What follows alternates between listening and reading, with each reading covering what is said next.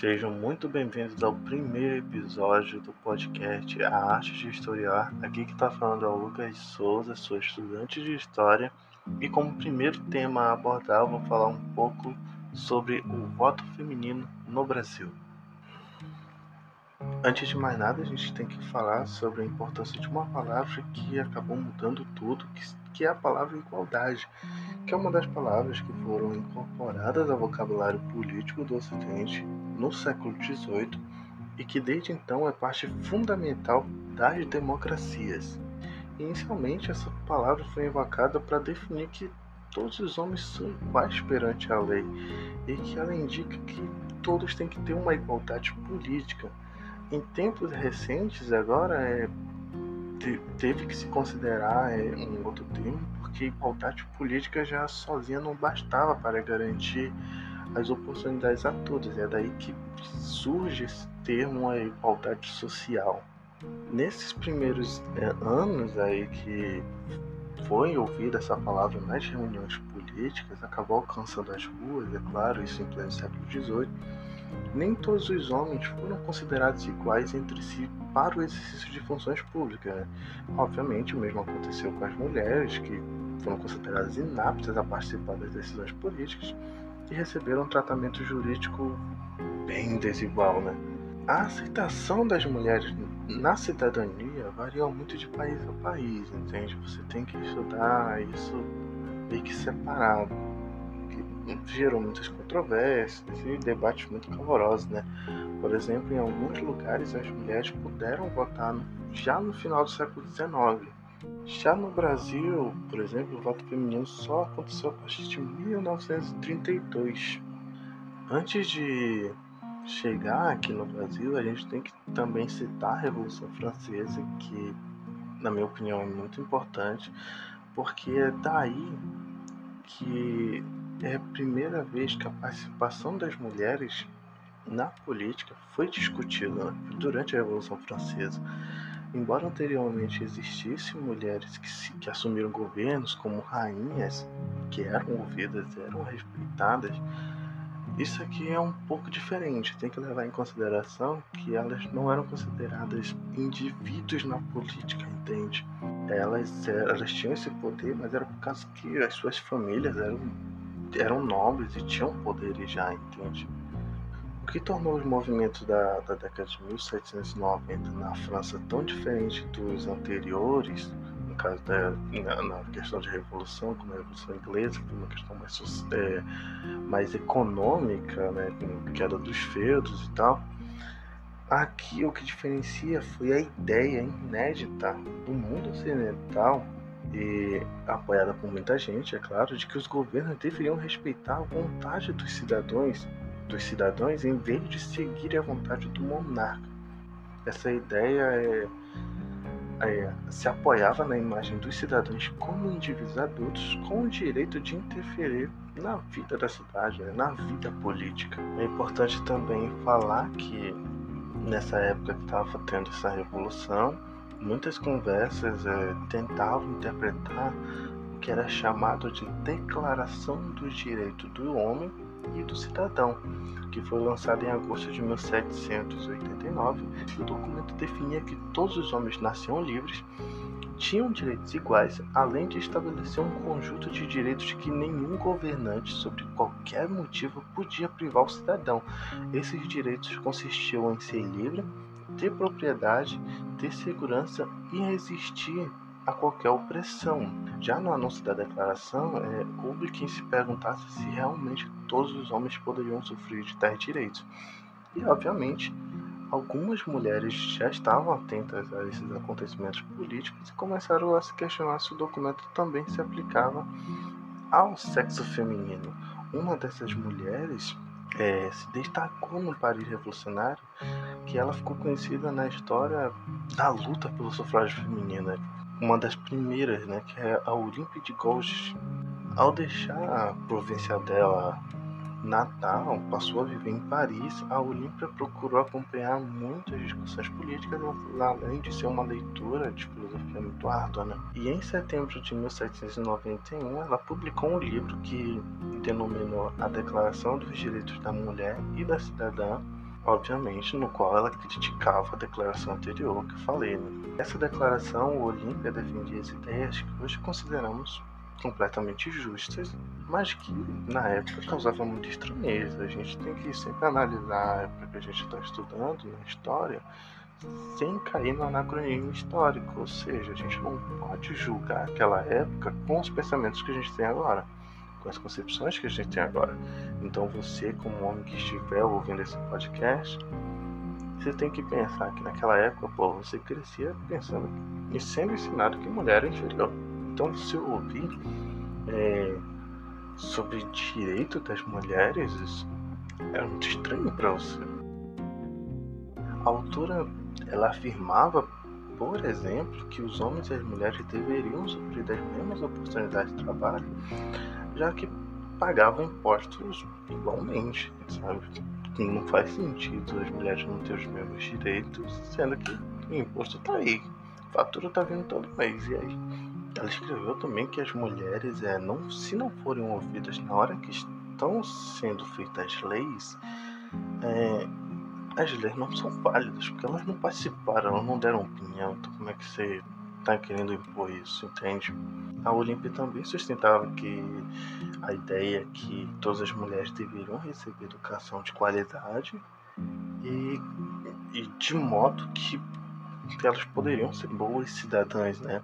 É importante também dizer que a Olímpia era muito sensível a escravos levados da África, era completamente contra, abolia completamente a escravidão. Só que naquela época, no meio de tantas ideias sendo discutidas, né, naquele, no, naquele cenário revolucionário né, no país, é, as propostas de Olímpia não foram levadas a sério, nem deram bola. Então, na, na esperança de que a rainha, a rainha Maria Antonieta, pudesse influir na causa das mulheres, o Olímpio enviou-lhe um exemplar do seu, do seu livro, né, a Declaração dos Direitos da Mulher e da Cidadã, e foi o que foi o como é, acusaram ela de traição de ideias revolucionárias, ela foi morta na guilhotina em 1793. Ela foi morta na guilhotina defendendo os direitos das mulheres para vir marmanjo hoje em dia falar que as mulheres só conseguiram os direitos que têm hoje porque os homens deram para elas. É, é revoltante, né? Nesse mesmo contexto, nessa mesma época, é, muitas mulheres é, estavam insatisfeitas, a Olivia não era a única. Uma das mais notórias também é a Mary Wollstonecraft, acho que é assim que se pronuncia também. Ela publicou um pequeno livro respondendo às críticas que o filósofo Jean Jacques Rousseau fez às mulheres numa obra que ele publicou chamada Emile ou da Educação, de 1762, que nela o filósofo, que é, que é de Genebra, ele desenvolve ideias sobre educação e que diz que a mulher, por ser inferior ao homem em capacidade intelectual, deveria receber instrução superficial e com maior ênfase na educação moral. Tipo, ensinar elas a ser boa esposa, respeitar o marido, ficar em casa, que não era para ela ser preparada para pensar, porque ela não tinha, ela era inferior, ela não tinha capacidade intelectual de um homem. As obras de Rosa foram muito lidas na Europa inteira e nas Américas, tá? inclusive no Brasil, e é uma ideia que foi muito difundida. Era difícil alcançar, não no sentido de, de intelecto, mas no sentido de as críticas chegarem lá, entende? Fica muito difícil para os críticos dele, dele, principalmente da Mary, assim, de rebater esse tipo de, de afirmação, já que ele se tornou um intelectual, um, um homem intelectual do tempo dele. Todo mundo era respeitava. No seu principal livro também, a Mary, no caso a Mary agora, afirmava que a educação que a mulher recebia, detalhe, quando ela recebia, era o principal causa, causa da incapacidade feminina de entender questões políticas. Ou seja, precisa uma mulher que falar o óbvio. Como é que a mulher vai entender questões políticas se ela não é ensinada? E é justamente isso que a Mary está falando no seu livro. como eu falei antes, em comparação a, a, Mary, a Mary não, em comparação ao o Roosevelt, que teve a ideia muito difundida na Europa e na América, principalmente aqui no Brasil, a Mary não, não teve tanta repercussão no Brasil. Uma das razões por isso, obviamente, como eu falei, ela é inglesa. E suas obras não foram traduzidas muito rápido, nem para o português nem para o francês. O francês era a língua estrangeira mais falada no Brasil, aqui no século XIX, tá? Enquanto isso no Brasil, ciente da, dessa demora de da disponibilização dessas obras, uma professora chamada Anícia Floresta teria elaborado uma tradução livre, ou seja, não era uma tradução fiel, do livro da Mary e publicou esse livro em Recife em 1832. Pelo menos é assim que sustenta a estudiosa da obra de Anícia Floresta, que é a Constância Duarte. E como não restaram nenhum exemplar da obra nos acervos das maiores bibliotecas do país, não se sabe bem qual teria sido o livro na qual Floresta se inspirou, tá? Qual seria o livro que é da América ela se inspirou. Outros estudiosos sobre o assunto asseguram que a escritora, na verdade, se baseou em outra obra estrangeira que defendia ideias semelhantes à de, de e, especialmente no que se diz respeito ao direito de toda mulher ser educada. Educada na questão de receber educação, tá? Agora eu vou dar um salto no, no tempo, tá? Tem, nessa época tava acontecendo as discussões é, de tarefa de construir é, instituições para o Estado independente, tá? de acabar de ficar independente, para substituir o, antigo governo português aqui no Brasil. Isso é que estava ocupando a atenção dos homens na, públicos daquela época, né? Também foi em 1831 que Dom Pedro é primeiro abdicou do trono, falou é isso aí, valeu, é nós, qualquer coisa meu filho aí de 5 anos está aí. Tem toda aquela questão também do do golpe da maioridade, é, que é assunto para outro, outro, outro podcast, outro podcast, podcast sobre Dom Pedro. Quem sabe, o Brasil, Brasil imperial, né? Teve a primeira tentativa da reforma eleitoral. Muitos homens daquela época é, bem informados, né, mostravam ser muito sensíveis às críticas que as mulheres vinham fazendo as soluções encontradas para a importante questão da participação política e um cara, ele é muito expressivo, que é o José Bonifácio de Andrada e Silva. Foi um cara que ele se empenhou muito em fazer o Brasil independente de Portugal também nas lutas políticas, desagradou muita gente, acabou brigando, obrigado a passar seis anos fora do país. Teve que levar sua família também. Ele volta para o Brasil em 1829. Em 1831 ele assume uma cadeira na Câmara ele também é, se juntou a um deputado que também tinha interesse, né, que ouvia as mulheres, as críticas que elas faziam, que era o Manuel Alves Branco, e eles elaboraram um projeto de lei que mudava toda a forma de fazer eleições no país. Ainda nesse mesmo ano, no dia 28 de julho, seja, 1831, né, Manuel foi à sessão da Câmara para apresentar esse projeto que eles estavam elaborando junto. Manuel Alves Branco e José Bonifácio buscaram inspiração em projetos semelhantes que haviam sido discutidos na Assembleia Francesa no início daquele mesmo ano, e no artigo 3 do projeto propõe que as mulheres na situação de, de chefes da família, fossem viúvas ou separadas de seu esposo, pudessem votar nas eleições primárias, nas quais, nas quais eram escolhidos os membros da Assembleia locais em uma espécie de conselho do governo local, entende? Pelo projeto, as chefes de famílias poderiam pedir a um homem próximo, genro, ou um filho mais velho, para ir votar em seu nome, caso não desejassem ir pessoalmente até o local de votação.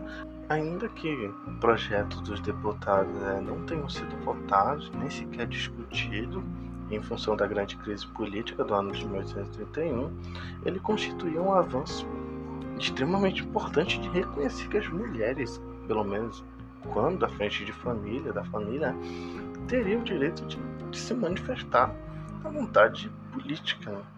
Tem que levar em consideração que Dom Pedro I ele traz um, antes dessa reforma eleitoral, dessa primeira tentativa de reforma eleitoral, ele traz uns termos que são os cidadãos ativos e os passivos. O que isso quer dizer? Os cidadãos ativos, obviamente, são os homens, Os cidadãos passivos são as mulheres, as crianças, tem os cidadãos inativos também, que são os deficientes mental. E só quem tem relevância na participação política são os cidadãos ativos, só os homens. O que o José Bonifácio e o Manuel Alves Branco estão trazendo aqui são que tem que levar em consideração agora os chefes de família e não os chamados cidadãos ativos. Os defensores do sufrágio universal, que é justamente é, esses defensores que, tá, que todas as pessoas tenham poder de interferir na política, inclusive as mulheres, tiveram muito trabalho para convencer os demais que seria proveitoso se mais gente pudesse manifestar-se na política, porque essa galera ela tinha um medo de que as pessoas eram incapazes de fazer boas escolhas políticas, que eram pessoas que estavam vinculadas com deveres de obediência, entende? Por isso que acreditava que elas não seriam capazes de formar uma opinião própria. Essa desconfiança era voltada aos criados domésticos, aos religiosos que jurassem obediência, e também às mulheres. Na dúvida, os políticos dos dois lados do, do Atlântico preferiam impedir que pessoas assim pudessem votar. Como os apoiadores de, do sufrágio universal e do sufrágio parcial ou seja, essa galera que só quer os cidadãos ativos na política, como eles não se, entendi, não se entendiam, houve muitos, muitos experimentos de reforma do sistema de votação na Europa e no Brasil. Em meados da década de 1860, os defensores do sufrágio universal, a ideia que ainda motivava muita discussão, encontraram novos argumentos para defender a causa ao lerem as obras do, do, filósofo inglês John Stuart Mill, que enfati, é, enfatizava e defendia a eleva, elevação moral da mulher. Quando foi deputado na Câmara dos Comuns na Inglaterra, Mill subiu a tribuna várias vezes para defender que todos em seu país tivessem acesso à educação, que as mulheres votassem, que houvesse reforma agrária que os trabalhadores pobres também fossem tratados com dignidade. Os estudiosos dessa época na Inglaterra contam que Mill era famoso pela eloquência e por isso os parlamentares ouviam seu, seu discurso com muita atenção, mas a maioria da parte deles não concordasse com, com as suas propostas. E dando um salto, a gente chega no, no que seria a Lei Saraiva em abril de 1879, a Câmara dos Deputados voltou a discutir um projeto de reforma do sistema eleitoral e era uma ocasião perfeita para que alguns integrantes do Partido Liberal defendessem o sufrágio universal. É, ocupando a tribuna a fim de expor sua forma de pensar, eles não eram a maioria naquela legislatura, tá? nem mesmo no próprio partido, mas compareciam a todas as sessões e nos seus discursos não faltaram citações dos livros de Stuart Mill, aquele que eu acabei de citar. Um dos exemplos que eu trouxe aqui foi deputado César Zam, abre aspas, há dois anos que convencido da verdade da ideia, tornei-me propagandista do, do voto ativo e passivo, e que, em minha opinião, deve ser concedido às mulheres em matéria política.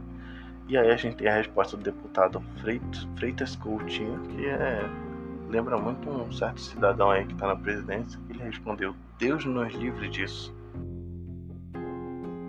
Em março de 1880, o senador pela Bahia José Antônio Saraiva, membro do Partido Liberal, assumiu a presidência do Conselho de Ministros com o propósito de elaborar um projeto de reforma de legislação eleitoral e corrigir problemas nas contas públicas.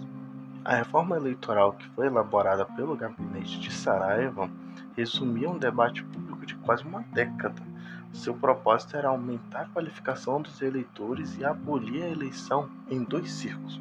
Ou seja, ele, o que era a lei Saraiva? Ele era, um, era uma lei que levava em consideração o reconhecimento de títulos científicos, ou seja, diploma de medicina, direito, direito é, é, odontologia, por exemplo, como comprovante de qualificação é, educacional para ser um eleitor. Essa nova lei abria a possibilidade de mulheres diplomatas votarem. Mas será que os juízes responsáveis pelo registro eleitoral interpretariam a Constituição literalmente?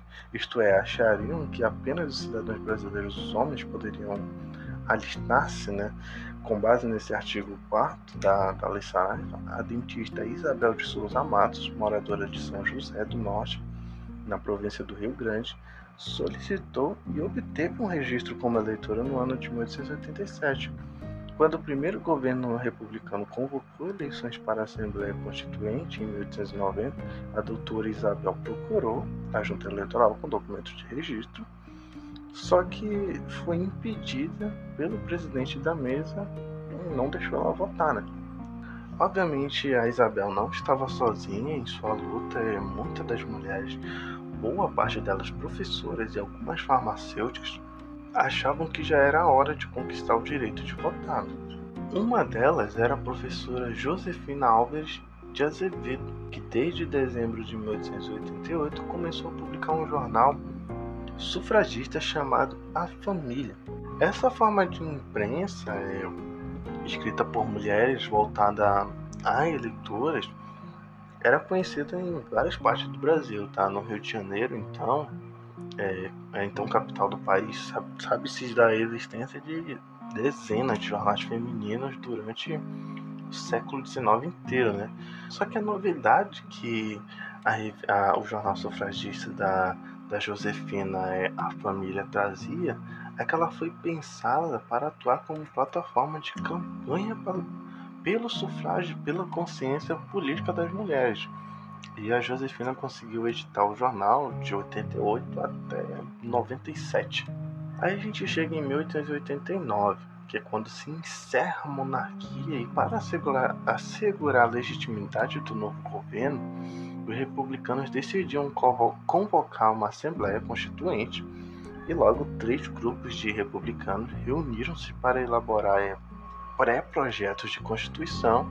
O ministro da, Justi da Justiça juntou os pré-projetos em um só em um só texto, que foi revisto pelo ministro da Fazenda Rui Barbosa, e que esse projeto recorria ao termo, entre aspas, o eleitor, para designar o cidadão apto a votar, né?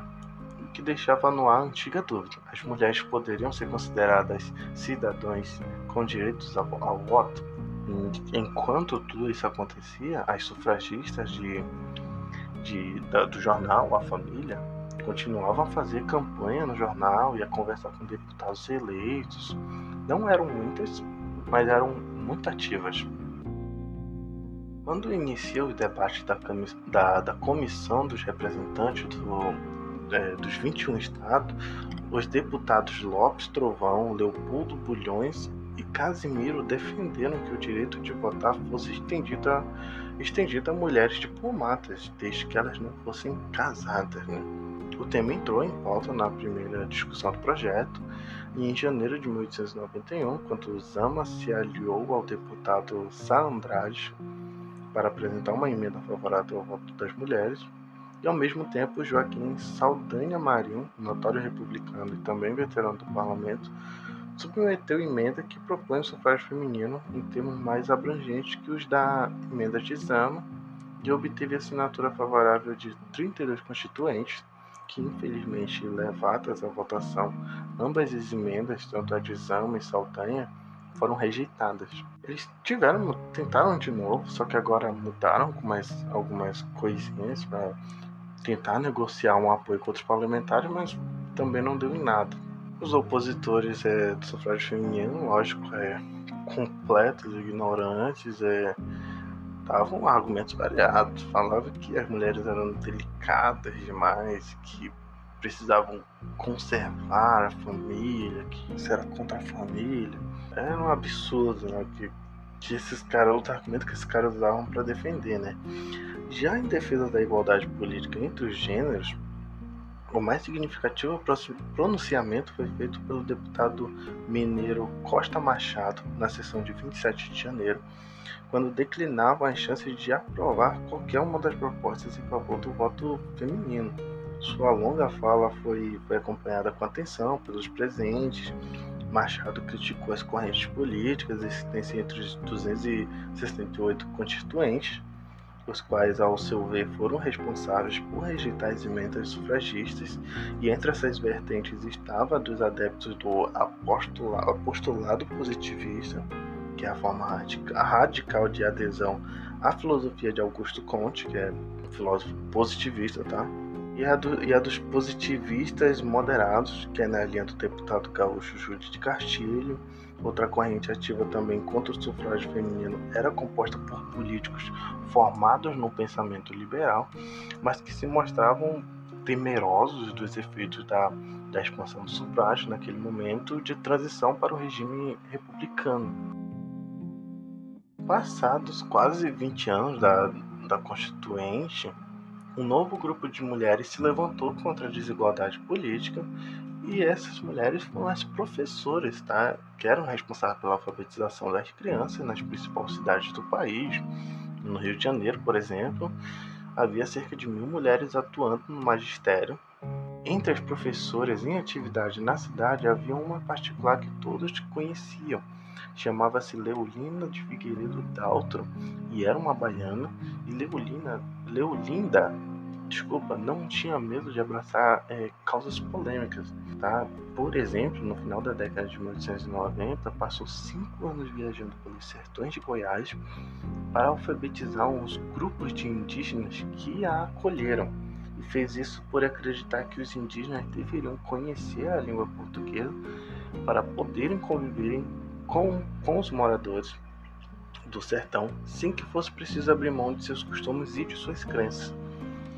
Quando ela retorna ao Rio de Janeiro, onde deixaram os filhos em um, em um colégio interno, voltou a, a dar aula e no final do ano de 1810, Leolinda tentou acompanhar as reuniões que os integrantes do Instituto Histórico promoveram para discutir a organização de, um, de uma instituição voltada aos indígenas, nos termos da época, uma entidade pública de assistência aos indígenas, né? E a professora foi impedida de participar desses encontros e foi mantida em sala separada de onde podia ouvir o que eles estavam dizendo, mas ela não podia se manifestar. A experiência causou-lhe grande irritação e com o tempo esse sentimento se transformou em decepção, obviamente, né? Isso porque ela rejeitava as políticas públicas que envolvessem a evangelização católica dos indígenas e nada pôde fazer para alterar os rumos da discussão. Além disso, por ter convivido é, com grupos indígenas, ela julgava conhecer o assunto e se sentia extremamente capaz de oferecer uma contribuição importante ao debate. Esse episódio que ela é, esse é um episódio que ela narra é, em obra publicada em muitos anos depois, com o título de Catequese dos Índios no Brasil, e fez crescer na professora uma convicção de que sem o direito de votar e sem educação profissionalizante, as mulheres jamais seriam movidas pelos homens poderosos e nem poderiam construir vidas autônomas. É quando Leolinda reúne um grupo de mulheres para registrar um, é, em cartório uma agremiação política de nome Partido Republicano Feminino, cujo propósito era defender o sufrágio feminino e emancipar a mulher de todas as formas de exploração. Né? Com esses termos, o partido foi registrado em 17 de dezembro de 1910 na capital federal, a agremiação passou a representar os sufragistas em audiências públicas com autoridades e, e passeatas pelas ruas em representações encaminhadas ao legislativo. Inspirada nas sufragistas inglesas, Leolinda decidiu que o Partido Republicano Feminino precisava ter uma bandeira e que as afiliadas deveriam portar uma faixa vistosa sempre que estivessem em público. Aí a gente chega nas primeiras manifestações formais das mulheres com, na, na, na, política. Em 1916, a Câmara dos Deputados ela aprova novas regras para a competição eleitoral, que resulta na Lei número 3.139. Em protesto contra essa nova lei, ainda em agosto, uma professora de Belo Horizonte chamada Maria de Noronha Horda encaminhou requerimento pedindo aos deputados que eles aprovassem o sufrágio feminino. E em todo o acervo de documentações da Câmara, essa é a primeira manifestação formal de uma mulher solicitando direitos políticos. Tá? E em dezembro daquele mesmo ano, Leolinda Dalton encaminhou à Câmara a representação em nome do Partido Republicano Feminino. No mesmo mês, o deputado socialista é, Maurício de Lacerda discursou a favor do sufrágio universal, informando os outros parlamentares que havia recebido documentos de Leolinda. E aí Leolinda Daltro não contentou em fazer apenas baixo abaixo assinados e organizou em fevereiro de 1917 um carro alegórico, alegórico no carnaval chamado O Voto Feminino. E aí a gente chega nas Mulheres pela Pátria. Ainda em 1917, o Brasil acabou se envolvendo na Primeira Guerra Mundial, como todo mundo sabe, após os navios mercantes brasileiros terem sido afundados, né? E no final de outubro, o governo brasileiro abandonou a posição de neutralidade e declarou guerra à Alemanha. A imprensa seguiu o sentimento dos moradores da cidade, do Rio de Janeiro, né, e incentivou manifestações de patriotismo. Nesse espírito, a professora Leolinda decidiu que suas alunas também deveriam participar do esforço de mobilização militar e organizou aulas de escrimas para elas. Essas aulas aconteciam na principal praça do, do centro da cidade, onde foi proclamada a República, e também conhecida como Campo de Santana. É um lugar onde tem muitas árvores centenárias, e era justamente nessas árvores que os meninos de outros colégios, colégios ficavam pendurados zombando das alunas de Leolinda e que obviamente não gostavam nem um pouco do comportamento e tal. Para os políticos, isso era um recado da, da dona Leolinda muito claro. Se tomar, se tomar armas era condição para exercer o voto, as mulheres estavam dispostas a defender a pátria com coragem e empenho. Nesses anos, outra sufragista surgiu na cidade do Rio de Janeiro e começou a escrever para revistas eh, editadas, editadas para as mulheres, e a conceder várias entrevistas. Essa mulher se chamava Berta Maria Júlia Lourdes, também conhecida como Berta Lourdes. Ao contrário da Leolinda, Beta Lutz era pacífica e tinha horror a qualquer forma de mobilização para a guerra. Né? Ela não era professora, mas vinha de uma família de gente muito estudada. Seu pai se chamava Adolfo Lutz, era médico e cientista e descendia de suíços eh, radicados em São Paulo desde meados do século XIX. Tanto Beta como Leolina defendiam o direito de voto das mulheres, mas discordavam de todo o resto, especialmente da forma como esses direitos deveriam ser conquistados. Né? E em 1918, a formada em biologia, a Beta, a Beta né, retornou da França para o Brasil cheia de planos, cheia de ideias. Mas quando chegou aqui se desapontou porque não tinha oportunidades, faltava oportunidades para as mulheres. E enquanto auxiliava o pai no no Instituto Oswaldo Cruz, apresentava-se como feminista e escrevia para revistas voltadas ao público feminino. Ela cria a Liga para a Emancipação Intelectual da Mulher no Rio de Janeiro em agosto de 1922 as ativistas reformulam os propósitos da entidade que passa a se chamar Federação Brasileira pelo Progresso Feminino, chamado de a sigla, né, FBPF. O nome desde então é associado ao feminismo no Brasil. Em dezembro de 1922 ainda, a FBPF promoveu o primeiro Congresso Internacional Feminista no Salão do Automóvel Clube, no Rio de Janeiro. E a convidada de honra do evento foi a sufragista norte-americana Carrie Chapman, que liderou a coalição de entidades femininas responsável pela conquista do voto nos Estados Unidos, que foi uma vitória política consagrada na emenda constitucional número 19 e transformada em lei naquele país em 27 de agosto de 1920. Enfim, eleitores. Em outubro de 1930, um grupo de políticos liderados pelo Getúlio Vargas chegou ao poder e destituiu o presidente da República, Washington Luiz, no movimento que eles mesmos denominaram de Revolução. A partir daí, Vargas começou a governar, só deixando, só deixando a presidência da República em novembro de 1945. Em junho de 1932, Vargas recebeu as, as delegadas do segundo Congresso Internacional Feminista no Palácio do Catete e, manifesta e manifestou simpatia à causa. Segundo o chefe do governo provisório, o país estava preparado para acolhimento dessas ideias, vistos que elas não contrariavam a tradição da família brasileira. Uma das primeiras medidas de Vargas foi constituir um, um, uma comissão de juristas para reformar o sistema eleitoral brasileiro. Ao fim dos debates e diver, divergências nessa comissão, o voto feminino ainda tinha restrições e apenas mulheres viúvas ou solteiras com renda própria poderiam votar.